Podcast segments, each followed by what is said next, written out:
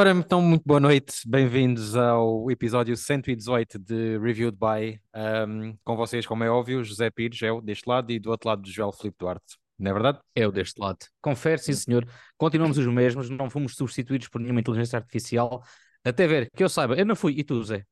Uh, calhar fui, não sei. Não dei conta. Ainda tenho a cabeça inteira, não tenho aqui nenhum buraco com cenas com máquinas e coisas. Tens entradas, mas isso é outra conversa. É verdade.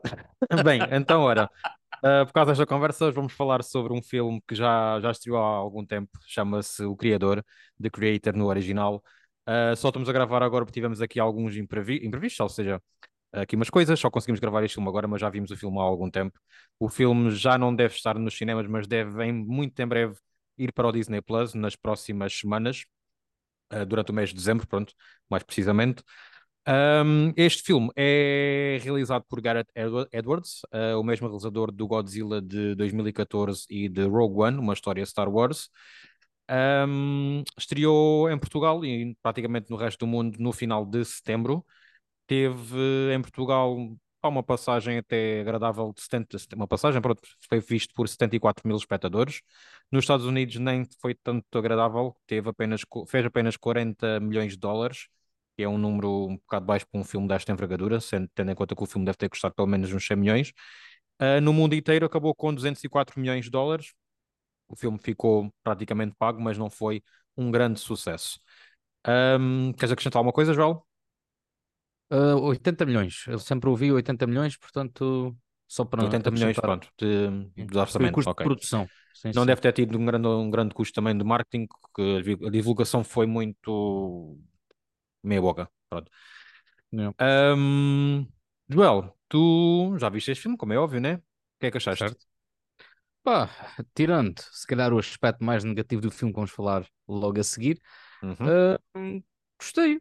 Podia ter gostado mais, mas, uh, mas gostei. No convite geral, foi uma coisa diferente, pá, parecer um bocadinho daqueles dramalhões, uh, daquelas coisas que te faz pensar muito. Um, e então aqui foi uma boa lufada. Tu achas mais ou menos Também a mesma eu. opinião, não é? Sim, sim, gostei, gostei muito do filme, gostei muito de ver o filme. Uh, recebi mesmo agora, antes de entrarmos em, em chamada, recebi mesmo uma mensagem a dizer The Creator, fartei-me de chorar. Pronto. Uma pessoa que eu recomendei, uma mulher que eu recomendei o filme, uh, viu há pouco tempo e, e fartou-se de chorar. Pronto. Uh, Pronto, eu não, pronto. Mas gostei, gostei muito do filme e vamos, uh, vamos saber o porquê de termos gostado do filme. Mas vamos começar então com o primeiro ponto negativo deste, desta obra. Uh, vamos começar pelo elenco, principalmente pelo protagonista. Este filme já agora no elenco tem a grande estrela ou não, que é John David Washington. Tem também aqui como secundários Madeline Yuna Voiles, uh, Gemma Chan de, dos Eternos, Alison Janney, vencedora do Oscar por Eutônia, o Ken Watab, Watanabe de Piratas dos Caraíbas e de Último Samurai, e assim mais ninguém conhecido. Vá. E vamos então, pronto, como eu disse, vamos começar então com o primeiro ponto negativo. Deixa-me já corrigir, tá? o Ken Watanabe não entra nos Piratas. É Pois o não, é o outro Chow Yun chinês. Fat. É, é o Yun Exato. Fat, é verdade. É verdade. Não sei se é chinês. É, mas eu- entra no último samurai, pá, pronto. Tradução do Rai, pronto, pronto, é verdade. Não, como eu vi os Piratas os três há pouco tempo, estava, fiz aqui uma, uma, Ah, uma ligeira sim. confusão. Ahm, portanto, estava eu a dizer, vamos então para o primeiro ponto negativo do filme. Primeiro e para mim o grande ponto negativo, que é o protagonista, que é interpretado então pelo John David Washington, que para quem não sabe é filho de Denzel Washington. Joel, dá-lhe. Fogo, pá, passas-me assim a batata. Passe. Bom, isto, isto é a Passo. prova viva de que nem toda, nem todo o filho pode ter o talento do pai. Ahm, cada um de- deve seguir o seu próprio caminho. Cada um deve seguir a sua própria arte. Se calhar por isso é que este John David Washington só começou a fazer filmes ah, pouco antes de, do- pai, no início de 2010, mais coisa menos coisa, de- dos anos 10. 18. Ah, ok, desculpa, sim. Não, continua, Quando ele desculpa. começou. Se calhar Ok, o papel mais interessante que ele fez foi no Black Landsman, eh, por ter sido nomeado a Oscars e até ter ganho eh, argumento original ou adaptado Original, certo? original. O Spike Lee ganhou eh, nessa categoria. E mesmo assim, quem teve maior destaque foi o nosso amigo Adam Driver e os respectivos elencos. Eh, depois ele faz aqui um, um, um Tenet que eu pensei, houve alguma coisa que falhou neste filme, e agora, ao visualizar o criador, percebi que o que falhou, em grande parte, foi o John David Washington. O homem não tem carisma nenhum. Zero. O homem não entrega atuação nenhuma. não é nada credível nas ações que está a fazer, nos diálogos que está a proferir, quer quando está em sofrimento perante a mulher ou alguma situação iminente, alguma morte que tenha, que tenha acontecido. As mortes acabam por ser um peso maior para conseguirmos eh, dizer que este gajo foi mau, uh, que sofre, mas é só porque no, no guião diz uh, sofre muito, ou manda esta frase e ele manda sem emoção nenhuma no olhar. Pá, um, péssimo. O olhar, o olhar que são, que ele tem dois olhares praticamente. Tem um olhar de Exatamente, olhos nós até. Exato, que nós até gozamos aqui em um off, tem um olhar de olhos bugalhados, que é para serve para qualquer coisa, pronto, e tem um olhar dos olhos assim meio cerrados, que há uma altura que ele está com a criança num autocarro ou num meio de transporte, ele está com os olhos meio cerrados, assim, a olhá-la des- desgueia, desgueia, e parece que está a seduzi-la.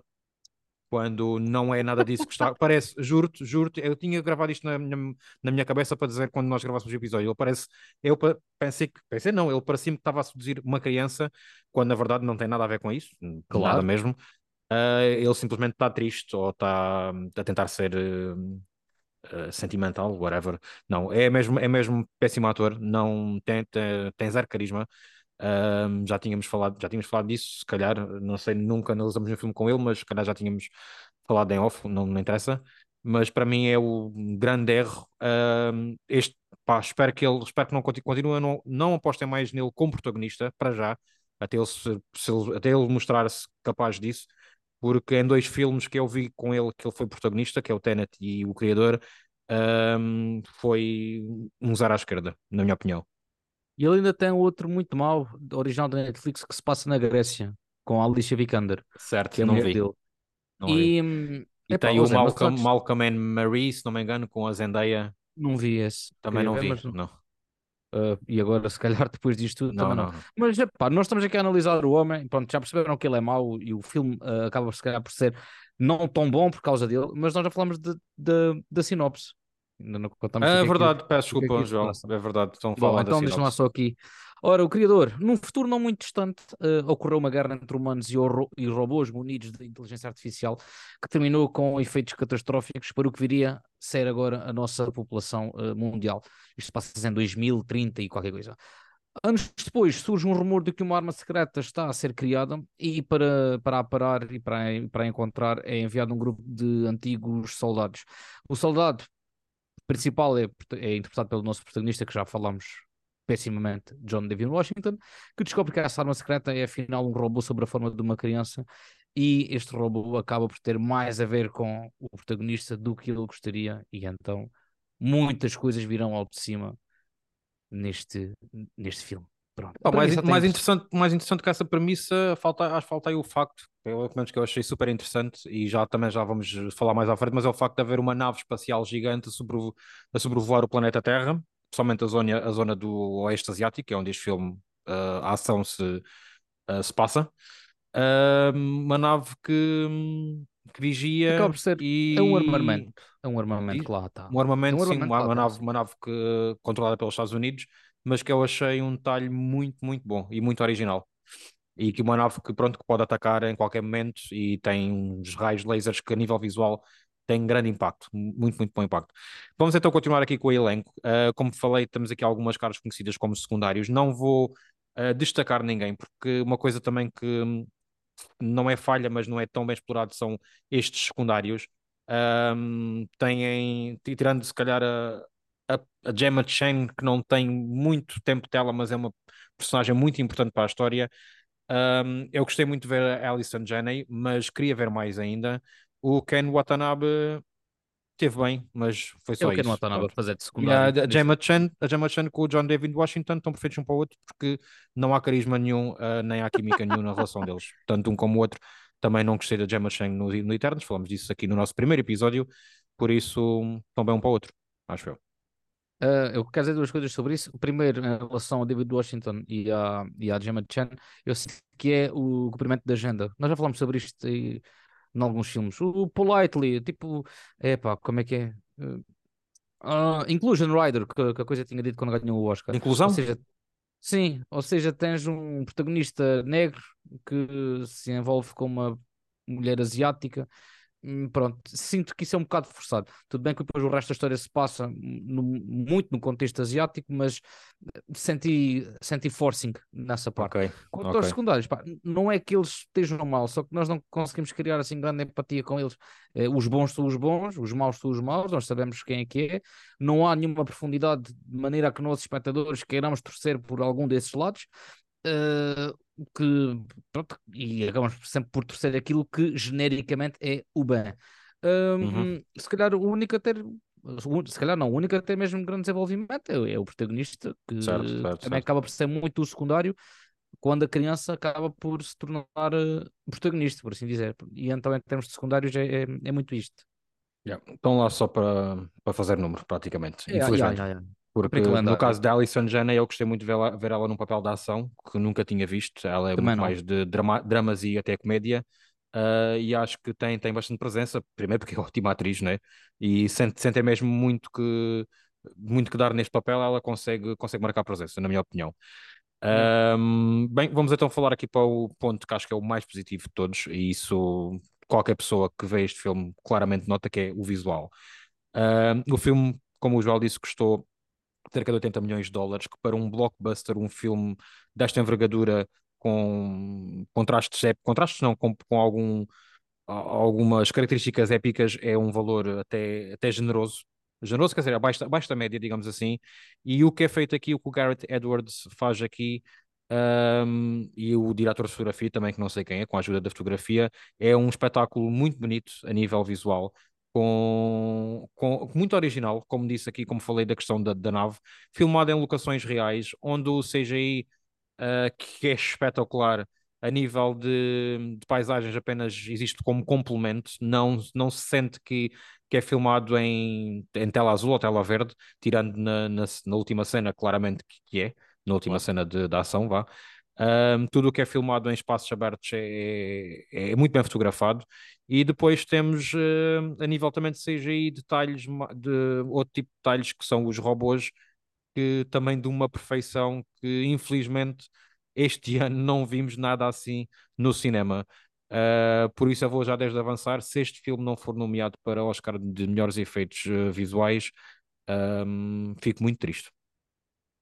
Completamente. Uh, este filme acabou por dar uma lição uh, em termos de budget uh, a, um- a- a muitos filmes que andam por aí. Vamos pegar nestes últimos que, que analisamos. E como tu disseste muito bem, se calhar este ano nunca vimos nada assim tão, tão perfeito, tão, tão, tão credível, em que te, te transporta mesmo para dentro da, da história daquele universo, que não é um universo à parte, não é Star Wars, é planeta Terra, uh, adulterado, pronto, um futuro mais à frente com recurso muito um, ao povoamento da, da inteligência artificial e dos robôs, mas epá, este Gareth Edwards já, já com a criação do próprio Godzilla de 2014, o Godzilla eu acho que, que, é, que é perfeito, pelo menos a comparar com o de 2018, o de... Dois- ah, 98. o, o, de 90 o de 98, desculpa, o de 98, a comparar com o de 98, acho este Godzilla super, super, super bem feito, Estás a falar do filme ou do bicho? Do monstro? do filme e do bicho. Ah, ok. Não precisavas falar do filme no geral ou, ou da criatura em si? Da, da, pá, e, e tudo lá, lá, lá envolvente. Um, Ok. o, o Monstros, que, é, que foi o, se calhar o primeiro filme dele, ou o filme de grande destaque, também um, é- é- passa-se no planeta Terra e, e também há ali uma componente mística da, de um monstro que lá anda, ou de vários monstros, já vi o filme, o filme há muitos anos, já não lembro. Mas Também. tudo bastante pés na, pés na terra, ele leva a câmara um, onde quer, retrata muito bem estes mundos e hum, o Rogue One, se calhar é o exemplo mais próximo de, deste, deste universo, de uma, de, de uma ampliação de um universo, de uma criação de um universo. Pá, e, os meus parabéns para, para este visual. Mas eu, eu acho que o Gareth Edwards safa-se muito melhor neste filme a nível de, de realiza- reali- realização e criação do universo, porque não é uma propriedade intelectual que já E é exatamente, o não tem de seguir ali certas e coisas. do, e do Rogue One. Um, ele parece-me que faz isto com coração, apesar do filme ter, do filme ter alguns, alguns releases, nota-se que sabe o que está a fazer, sabe minimamente o que está a fazer e falo muito bem.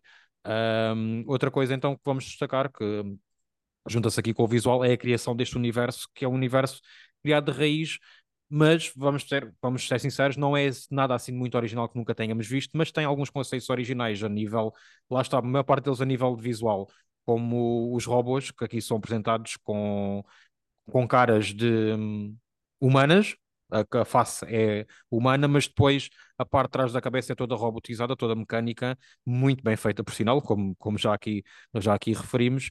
Uh, e depois uh, tudo que, tudo o que é mais ficção científica neste filme, naves, uh, pistolas e etc. Pronto, todos esses conceitos são aqui muito bem criados e eu fiquei com vontade de ver mais sobre isto. Aliás, bom, vou passar a ti, já, já digo isto a seguir.